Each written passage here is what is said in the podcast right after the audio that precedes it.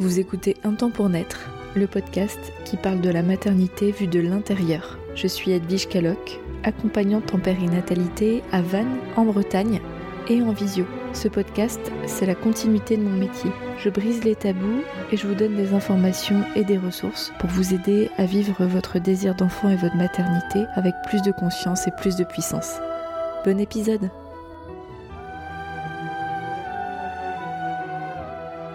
Chers auditeurs, chères auditrices, je suis heureuse de vous retrouver dans ce nouvel épisode de podcast. Aujourd'hui, je m'adresse aux personnes qui sont en parcours PMA, procréation médicalement assistée. Le but de l'épisode, c'est d'une part de remettre chaque chose à sa juste place. Quand je dis chose, c'est votre place à vous, la place de la médecine notamment, dans ce processus d'arriver de, je l'espère, votre futur bébé en étant de tout cœur avec vous et aussi de vous rebooster. Parce que j'accompagne de nombreuses personnes en parcours PMA aujourd'hui et je remarque que la perte de confiance arrive très très vite dans ce processus, que beaucoup d'entre vous vivent des émotions désagréables, difficiles à vivre et j'ai vraiment à cœur de vous transmettre, de vous apporter des réflexions, des idées, non pas euh, des réflexions dans le sens euh, de vous dire comment faire ou quoi que ce soit que vous avez déjà entendu très probablement et qui vous a pas aidé, mais plutôt de vous partager eh bien quelque chose d'assez disons neutre sur le processus et surtout de, vous redonner les clés, le pouvoir de cette expérience. Euh, bref, je vais pas spoiler la conclusion de cet épisode, mais voilà, c'est c'est pour vous si vous êtes en parcours PMA, si également le sujet vous intéresse ou que vous avez des proches qui sont dans ce parcours-là, je pense que c'est une bonne chose d'écouter parce que qu'on n'est jamais assez euh, soutenant, il me semble. En tout cas, la juste place à trouver pour accompagner des personnes dans ce processus-là, elle n'est pas euh, spontanément naturelle, euh, parce qu'on a souvent très envie de de, remotiver les personnes en, donnant l'exemple de ah oui mais moi j'ai une voisine qui a quand elle a arrêté d'y penser pouf c'est venu. Euh, je crois que tous les couples qui sont en parcours PMA ont déjà entendu ça et, ça suffit. Euh, c'est pas vraiment de ça dont les personnes ont besoin donc euh, le fait de s'informer, euh, euh, de partager des raisonnements, des, clés autour de ce processus peut peut-être vous aider si vous connaissez des personnes dans le, parcours PMA. Déjà, le parcours PMA, c'est une médicalisation de la procréation qui est proposée par le corps médical après en général une batterie d'examens qui est faite après des, des mois infructueux d'essais bébés, souvent conventionnellement, c'est un an. En tout cas, euh, c'est ce que la médecine préconise. Euh, cela dit, il y a des personnes qui savent d'avance qu'elles seront euh, pas disposées à procréer, qu'elles auront des difficultés. Donc là, peut-être que la machine PMA peut être lancée avant et euh, parfois, slash souvent, euh, les personnes souhaitent attendre plus longtemps, euh, se donner des chances de procréer naturellement le plus longtemps possible, ou parfois en fait les personnes arrêtent leur contraception en se disant ça viendra quand ça viendra, sans entre guillemets trop se prendre la tête, au début c'est un peu comme ça, et donc disons que les essais sont un peu pas trop calculés. Et euh, les mois, chemin faisant, les mois passant, bah, parfois ça peut être un an, deux ans, trois ans. Euh, il y a même des couples que j'ai entendus pendant dix ans qui ont essayé avant d'aller en PMA. Donc euh, il n'y a pas de, de stade obligatoire pour passer à la PMA et d'ailleurs c'est pas une obligation. C'est-à-dire que ça peut être une proposition euh, de votre gynéco de, des personnes qui vous suivent sur le plan médical. Euh, mais en soi c'est vous qui décidez si c'est opportun de passer en PMA ou pas. Et donc en fait le processus est là pour euh, faciliter la procréation. Je pense également aux couples de femmes ou aux femmes solo maintenant qui peuvent avoir recours à la PMA donc bien sûr sans l'aide de la médecine, c'est un peu plus compliqué. Euh, voilà, donc euh, le, processus, l'idée c'est euh, de faciliter la rencontre des gamètes femmes-hommes, féminins, masculins, des personnes qui ont une certaine forme d'infertilité, qu'elle soit expliquée ou pas, voire une, et quand il y a stérilité, donc là ça veut dire qu'il n'y a pas du tout de possibilité de procréer finalement, donc là, soit stérilité ou quand il s'agit de, femmes ou d'une femme solo. Euh, là, euh, l'idée c'est d'aller euh, chercher les gamètes d'une autre personne, d'un donneur ou d'une donneuse. donc quand c'est la rencontre des gamètes, c'est soit une insémination quand la femme a des ovocytes fonctionnels. L'idée en fait c'est de raccourcir le passage et donc de faire en général une stimulation ovarienne pour bah, booster la production d'ovocytes. Je schématise, hein, c'est vraiment pas scientifique du tout, mais c'est pour vous donner euh, un petit peu euh, les, cas de figure qui peuvent exister de manière absolument très simple. Si vous êtes déjà dans le parcours PMA, vous allez trouver ça simpliste, mais euh, l'idée c'est pas de faire un cours de science, hein, c'est de ramener les choses de façon assez simple. Donc l'insémination, c'est qu'on va avec un cathéter implémenter le sperme soit euh, du conjoint, soit du donneur, hein, si c'est un donneur, directement dans l'utérus euh, après stimulation ovarienne. Donc ça c'est l'insémination. On peut aussi avoir ce qu'on appelle les FIV, fécondation in vitro. Donc en fait on va prélever euh, les ovocytes euh, de, la, femme et euh, les spermatozoïdes de l'homme si c'est les gamètes des deux personnes concernées. Et en laboratoire, on va les faire se rencontrer.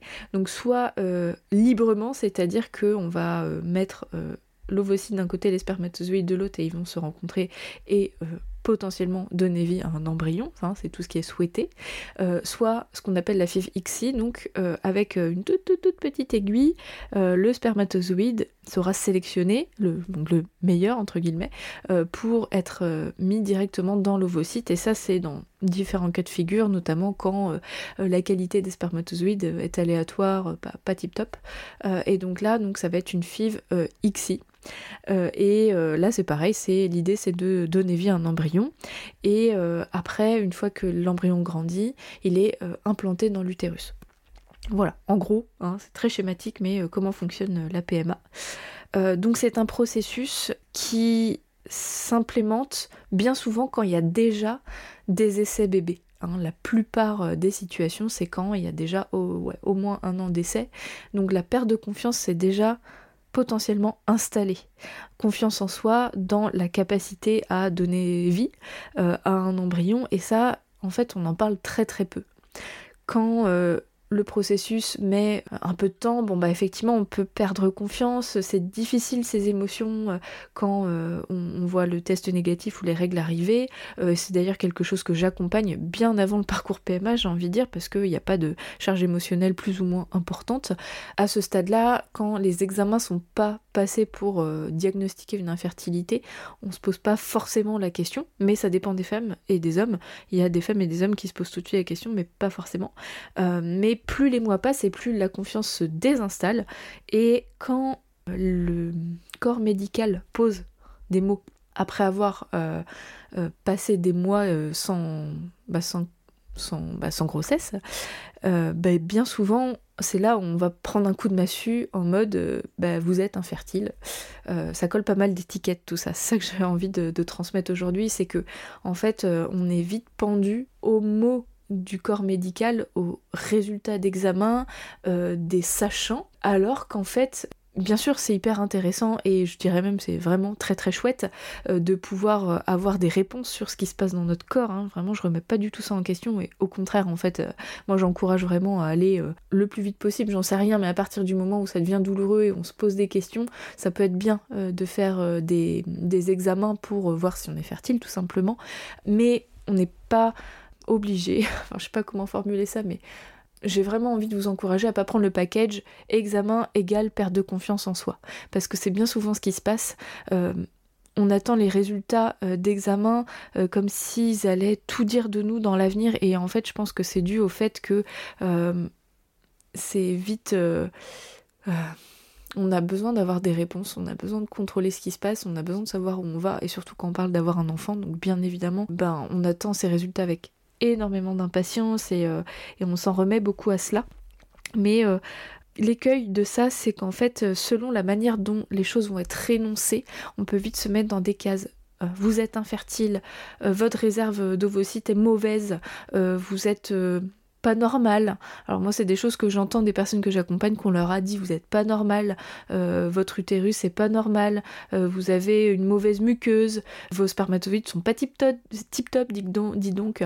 Euh, bon, ça peut être plein de choses qui peuvent être dites un peu sans réfléchir parce qu'en fait les personnes qui vont faire les examens, les gynécologues, les personnes qui travaillent dans les biologistes, etc voit beaucoup de monde. Il y a beaucoup, beaucoup, beaucoup de monde dans les centres PMA.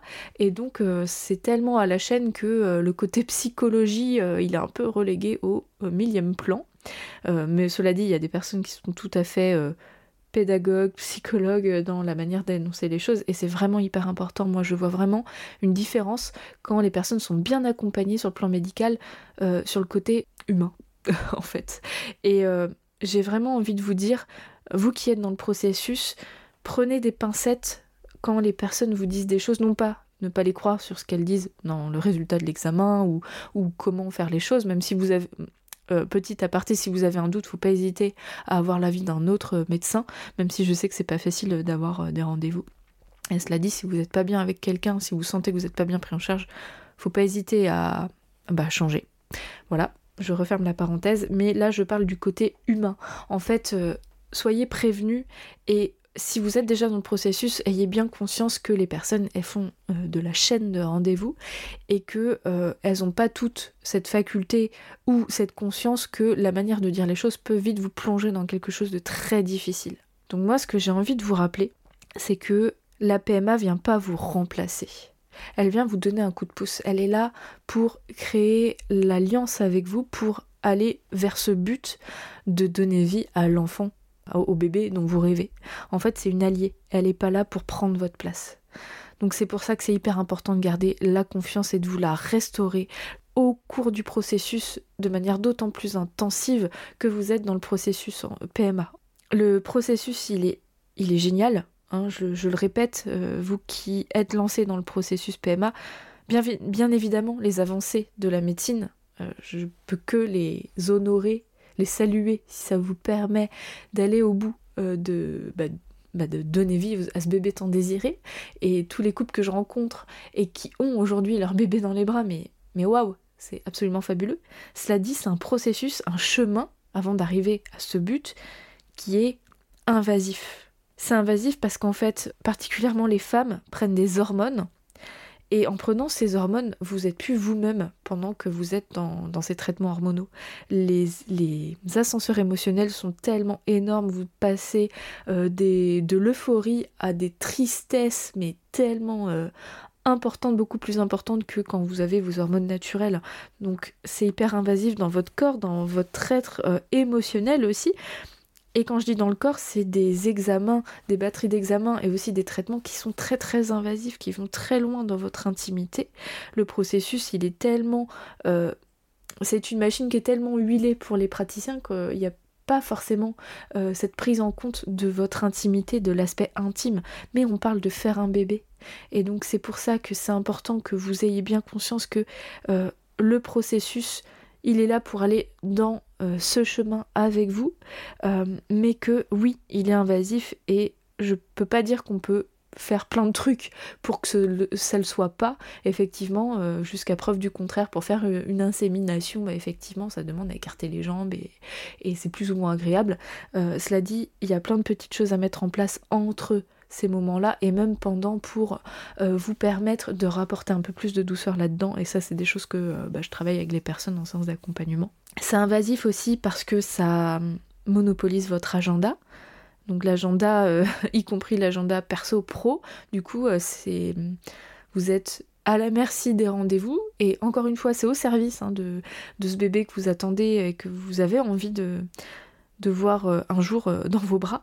Mais effectivement, c'est invasif, euh, ça compromet souvent votre vie euh, professionnelle.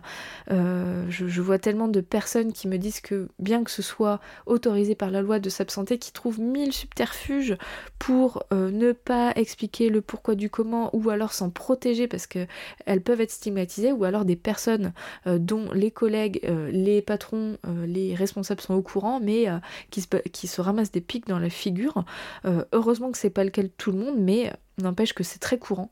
C'est aussi des trajets, euh, beaucoup de trajets voiture, voire euh, à l'étranger quand le processus se passe à l'étranger. Donc euh, une charge de temps une charge d'argent. Et là, je parle même pas des processus qui sont pas remboursés quand on dépasse le nombre de FIV ou qu'on rentre pas dans les cases euh, de, ce qui est remboursé par la Sécu. Euh, donc oui, c'est aussi invasif au niveau financier. C'est une charge mentale, la gestion, des rendez-vous. C'est une charge émotionnelle d'avoir les examens, aussi les résultats d'examen, de les attendre. L'attente des rendez-vous et des examens peut créer des insomnies chez certaines personnes, hein, je le vois régulièrement. C'est aussi invasif dans la relation de couple c'est pas facile euh, d'avoir une sexualité, une intimité épanouie quand on est euh, soumis à euh, des traitements hormonaux et même quand il n'y a pas de traitement hormonal, qu'on attend tellement ce bébé avec impatience que c'est pas facile de retrouver de la joie et de la légèreté dans la vie intime. Tout en ne sachant pas finalement quand on, s'est collé l'étiquette, on s'est fait coller l'étiquette d'infertile, bah, en fait Déjà, quand on se dit tiens, ça vient de moi, ça vient de d'elle, de lui, euh, c'est nous deux, euh, on ne sait pas d'où ça vient, bah en fait, ça crée euh, facilement des tensions dans un couple. ça crée aussi une incertitude face à l'avenir. mais si on n'arrive pas à avoir d'enfants, mais qu'est-ce qu'on va devenir? Est-ce qu'il va me quitter pour une autre femme qui est fertile, si ça vient de moi? Donc là, je m'adresse aux, femmes. Et, vice-versa, si c'est des hommes. Hein, les hommes aussi se posent ces questions quand ça vient d'eux. Et puis c'est légitime aussi de se les poser finalement. Euh, je dis pas que c'est interdit et que c'est complètement euh, incongru, mais bien sûr qu'on a le droit de se les poser. Cela dit, pour la qualité de la relation, c'est pas facile. Donc vraiment, je, je, parle de tout ça. Euh, mon but c'est pas de dresser un tableau catastrophe, en fait, c'est de parler de réalité que les personnes vivent. Et je vous tire tellement mon chapeau bas pour traverser toutes ces étapes-là. Je parlais de relationnel. Parlons aussi du relationnel avec vos proches ou, ou pas proches, des collègues ou des personnes que vous rencontrez en soirée, etc. Eh bien, c'est pas facile parce que on fait face aux annonces de grossesse et d'accouchement des personnes autour, les réflexions aussi de l'entourage qui, sous couvert de bienveillance et d'un bon sentiment, ne sont pas forcément aidantes. Hein. Je ne vais pas faire la liste des réflexions classiques, mais euh, bon, je pense que si vous êtes concerné, vous, voyez très bien de quoi je parle. Et en même temps, les personnes qui euh, ont des proches qui sont concernés par la PMA, il y a beaucoup de personnes qui ne savent pas quelle posture adopter. Est-ce que on, leur parle, on leur parle pas, comment on fait, tout ça, tout ça, est-ce qu'on les invite ou pas? En même temps, il y aura des enfants.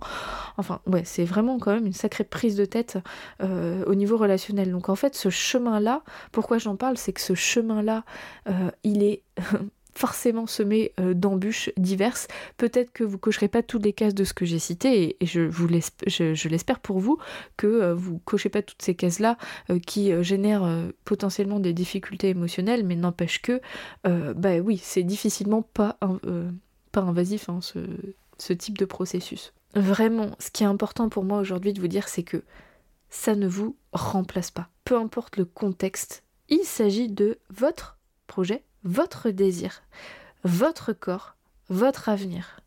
La PMA est là pour faciliter la rencontre. Le processus n'est pas facile, oui, mais l'idée c'est de venir faciliter la rencontre ou l'implantation, ou de suppléer les gamètes qui, pour des raisons X ou Y, oh, c'est un sacré jeu de mots quand on parle de gamètes, bref, c'était nul, mais pour diverses raisons, euh, ne vont pas pouvoir aller au bout de ce projet avec vous, mais le reste vous appartient. La construction de votre avenir. Et le jour, je vous l'espère, où ça marchera, cette grossesse, cet accouchement, ce maternage, cette éducation, cette vie euh, dans la famille que vous aurez construit avec un ou plusieurs enfants, vous appartient à 100% en fait. Et j'avais pas mis dans mes notes, mais il y a autre chose dont j'ai envie de vous parler.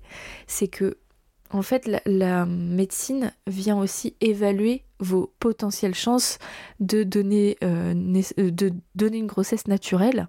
Euh, mais parfois, il y a des infertilités qui sont pas totales.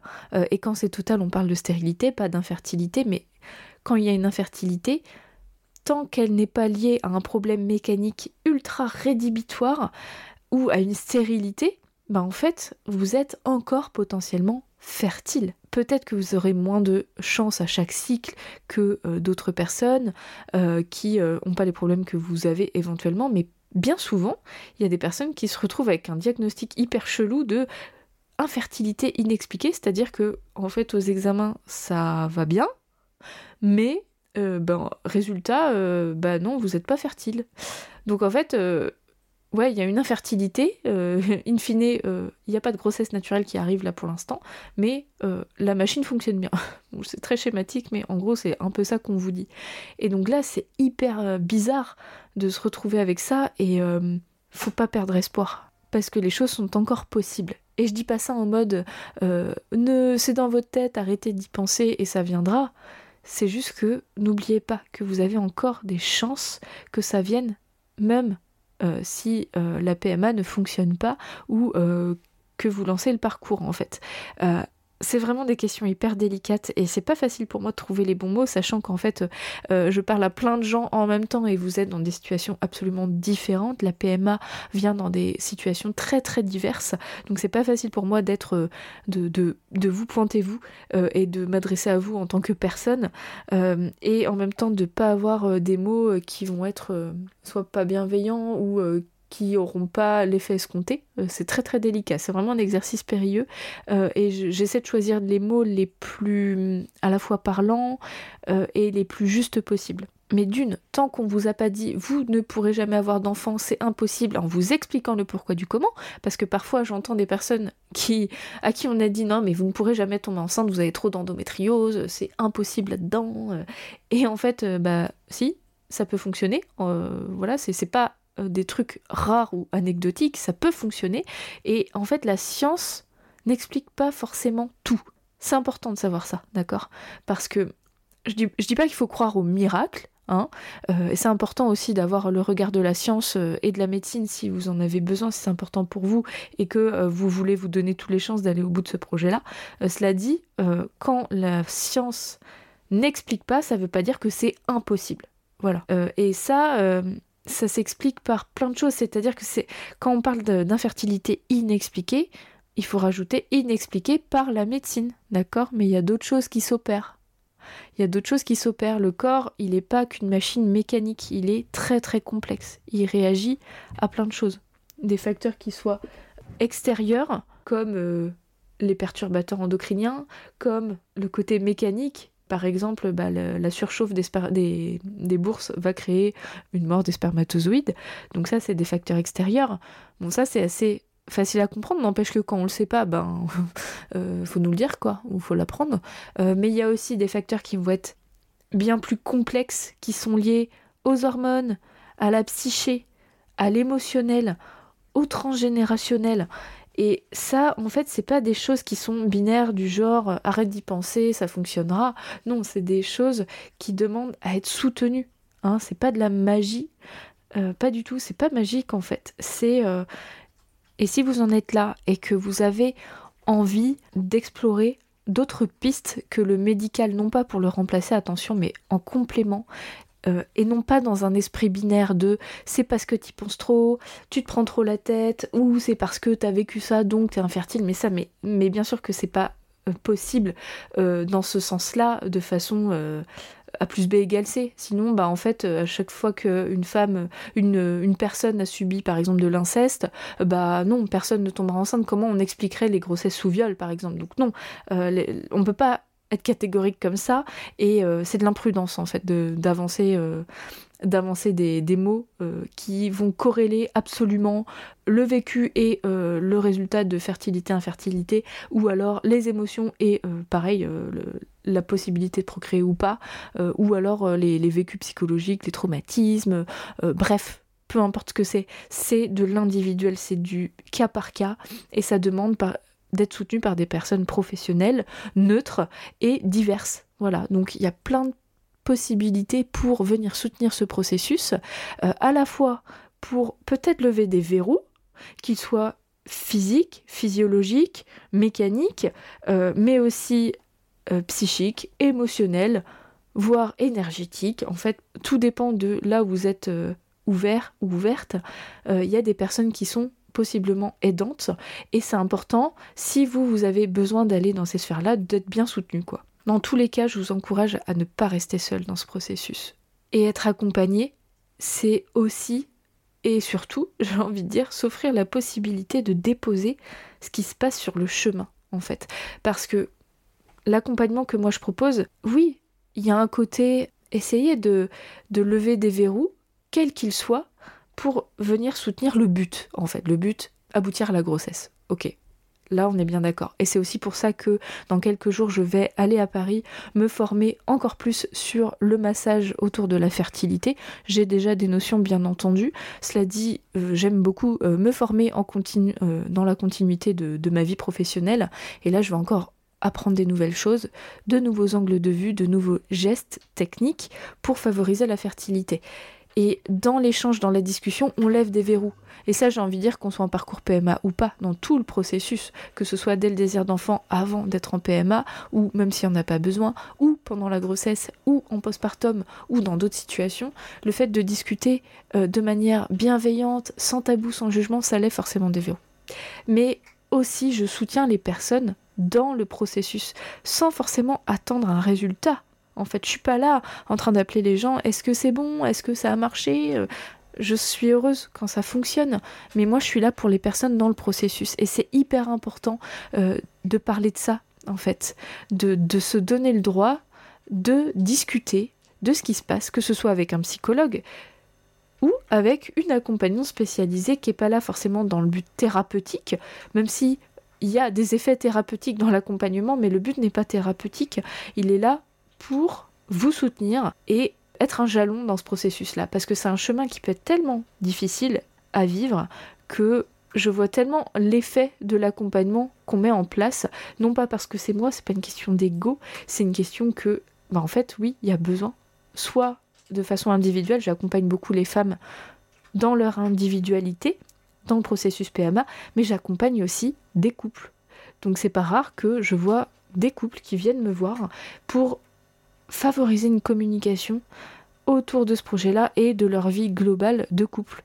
Parce que c'est vraiment pas facile de maintenir une relation saine dans ce processus-là. Et parfois, les personnes, c'est une fois sur deux, je vois la femme toute seule, le couple après. Euh, j'ai pas encore eu d'homme tout seul, cela dit, la porte est ouverte hein, pour les hommes euh, euh, seuls, c'est-à-dire qui viennent me voir sans leur compagne, c'est tout à fait possible. Mais ce que je vois le plus souvent, c'est femme seule slash couple en alternance, un peu les deux, euh, voire femme toute seule, mais euh, j'essaye de voir quand même euh, le couple. Là, je parle des couples hétéros parce que j'ai pas encore accompagné de, de couples de femmes en présentiel, j'entends. J'étais un petit peu décousue dans cet épisode. Pour résumer, j'ai vraiment envie de vous partager ma conscience que le processus est loin d'être simple, physiquement, relationnellement, je sais pas si ça existe, mais vous m'avez compris, je pense, émotionnellement, psychiquement. Mais n'oubliez jamais que ça vient pas vous remplacer. Si on fait de la PMA un but, un phare guidant, mais dans le sens euh, qui éblouit, ça marche pas. Parce que là, vous allez vous perdre. Vous allez vous perdre en chemin. N'oubliez jamais votre but qui est de voir un jour ce bébé dans vos bras. Et n'oubliez pas que la PMA, elle est là pour vous soutenir et que oui, le processus, il est invasif, il peut être douloureux, que ce soit vraiment au sens propre dans le corps, mais aussi dans plein d'autres aspects de votre être et de vos relations.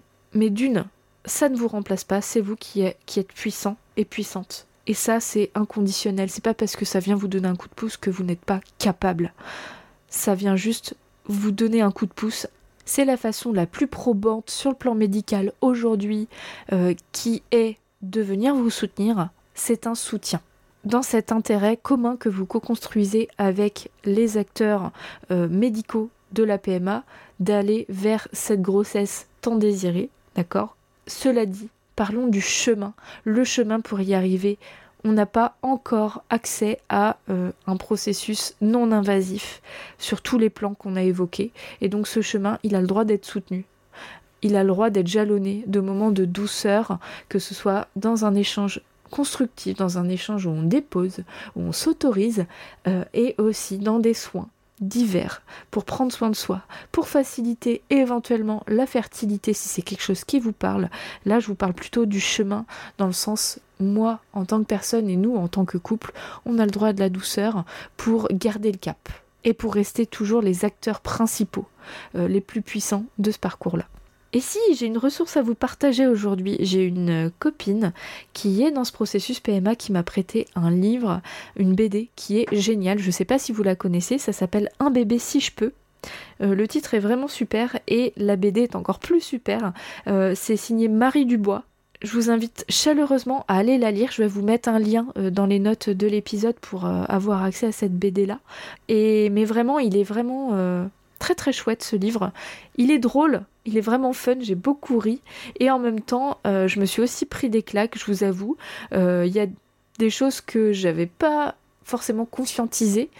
Euh, dans ma manière aussi d'aborder euh, le processus et je suis vraiment transparente avec vous. Euh, je ne dis pas que j'ai toujours les mots justes et parfois je me suis dit ouais mais c'est vrai que ces mots-là je les ai déjà employés, c'est de la maladresse et je vais faire attention maintenant dans ma manière d'aborder le, le, truc.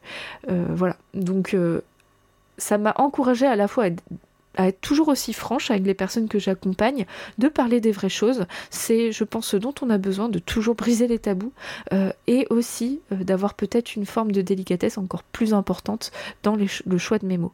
Euh, voilà, mais je vous invite à, aller la lire si vous êtes concerné. J'espère que vous vous reconnaîtrez dans, ce qui est écrit, mais je, n'ai aucun doute. Et si vous êtes professionnel ou que vous avez des proches concernés par la PMA, vraiment allez lire. Il est fabuleux. Voilà, je ferme la parenthèse euh, de cette BD et l'immense parenthèse de cet épisode. Euh, j'ai été un petit peu tout feu tout flamme. Je vous l'ai pas dit, mais j'ai un peu envie, là, je suis sur un mood, de faire des épisodes un peu moins euh, protocolaires, même si je suis pas très protocolaire comme personne, mais j'ai envie de transmettre des idées, des réflexions, des partages de points de vue, euh, d'aller creuser un petit peu. Voilà. Il euh, y a des épisodes que j'ai fait et que je continuerai de faire un peu entre guillemets pédagogiques et euh, c'est très très important pour moi de partager des choses que j'apprends, trop bien. J'ai aussi envie de partager des choses un peu plus profondes dans le sens où c'est des choses que vous verrez peut-être pas ailleurs, des partages d'opinions, enfin c'est pas non, c'est pas des partages d'opinions que je fais je crois pas que c'est mon opinion, c'est plutôt euh, euh, du cheminement. Parce que je suis pas euh, quelqu'un de d'arrêter sur certaines choses, si, comme les violences, qu'elles soient obstétricales, gynécologiques ou de toutes sortes. Bien sûr, je suis arrêtée sur l'idée que je suis pas pour, évidemment. je crois comme à peu près tout le monde, mais en fait non. Bref, je m'égare. Mais euh, là-dessus, je, je, suis pas en mode euh, je vous dis exactement mon point de vue et c'est comme ça que je vois les choses. C'est plus un cheminement qui découle des accompagnements, des lectures que je fais, des formations que je suis. Et je suis trop heureuse de vous partager ça parce que en fait, c'est des choses qui germent dans ma tête. Et euh, en fait, je trouve ça trop bête de pas vous le partager dans le podcast. Donc c'est aussi l'idée du podcast. En fait, c'est pas quelque chose comme un cours académique ou une émission de radio. Non, c'est quelque chose de plus personnel et à la fois euh, pas philosophique, mais euh, ouais, du partage de réflexion, quoi. Voilà. J'ai hâte de savoir ce que vous en avez pensé, ce que vous en pensez, là, vous qui m'écoutez. Euh, vous me faites des retours, hein, comme d'habitude, sur Instagram. Mon profil, c'est un temps pour net 56. N'hésitez pas à m'envoyer des emails aussi. J'ai l'habitude de recevoir vos emails pour partager vos vécus, mais vraiment, ça me fait super plaisir. Pour rappel, si vous êtes en parcours PMA, si vous êtes concerné par cet épisode et que vous ressentez le besoin ou l'envie d'être soutenu, je propose mes rendez-vous en présentiel à Vannes, dans le Morbihan, mais aussi en visio. Donc si vous êtes plus loin, la bonne nouvelle c'est qu'on peut euh, se voir en visio et ça fonctionne très très bien. Je vous souhaite une bonne fin de journée et je vous dis à la semaine prochaine. Merci pour votre écoute et votre confiance. Si vous aimez mon podcast, vous pouvez m'aider à le rendre plus visible en me mettant une note et un avis sur votre appli de podcast. Vous pouvez aussi partager auprès de vos proches qui sont concernés. Et si vous souhaitez vous aussi être accompagné sur votre chemin du désir d'enfant et de la maternité, mes séances se font au cabinet à Vannes ou à distance par visio. Envoyez-moi un message privé sur Insta ou un mail à edvige un temps pour naître.fr. À bientôt!